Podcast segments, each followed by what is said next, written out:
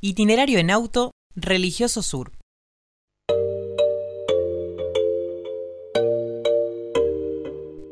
Este itinerario propone conocer los templos católicos más notables de la zona sur de Mar del Plata. Como punto de partida tomaremos la capilla Estela Maris y continuaremos por la capilla Divino Rostro, la capilla Nuestra Señora de Belén de la Gruta de Nuestra Señora de Lourdes y la parroquia La Sagrada Familia. Encontrará los horarios de visita en la guía de actividades mensual que publica el ente municipal de turismo. En Brown 1088, esquina Viamonte, se halla la capilla Estela Maris, construida en la primera década del siglo XX junto a una pequeña escuela para las hijas de los pescadores de Playa Bristol que vivían sobre la loma, pero alejados del borde costero, donde estaban las residencias de las familias acomodadas. Fueron donación de Ana Elía de Ortiz Basualdo, la propietaria de la villa donde actualmente funciona el Museo Municipal de Arte Juan Carlos Castañino. El templo es de estilo neogótico y pertenece a la congregación de las Hermanas Adoratrices. En el exterior, la torre coronada por una cruz de bronce dorado encierra un carrillón de gran tamaño similar al de la Abadía de Westminster de Londres.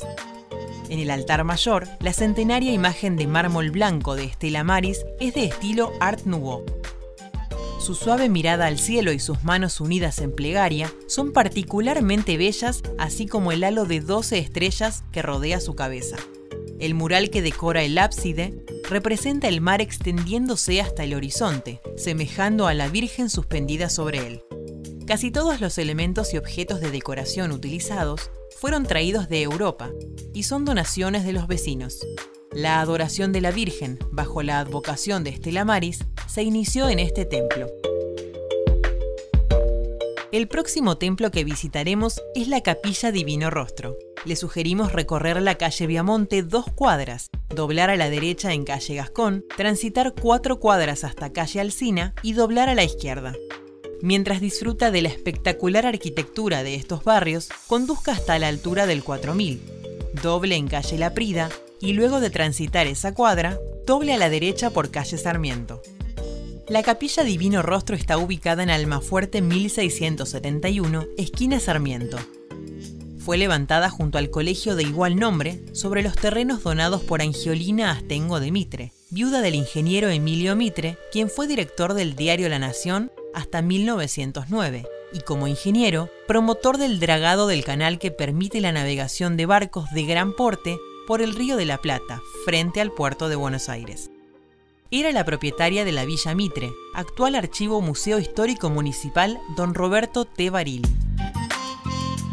Para la capilla inaugurada en 1937, la donante hizo traer del Perú el altar mayor de estilo colonial español, en el que se expone una réplica del lienzo de la Verónica con el rostro de Jesús, cuyo original se encuentra en la Basílica de San Pedro, en el Vaticano.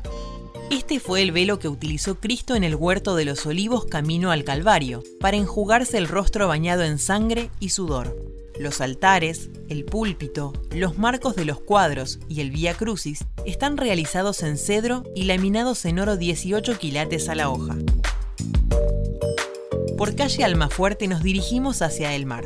Al arribar a la calle Alem, doblamos a la derecha. Continuamos por Alem y por su continuación, la avenida Edison, hasta la calle 12 de octubre del barrio Puerto.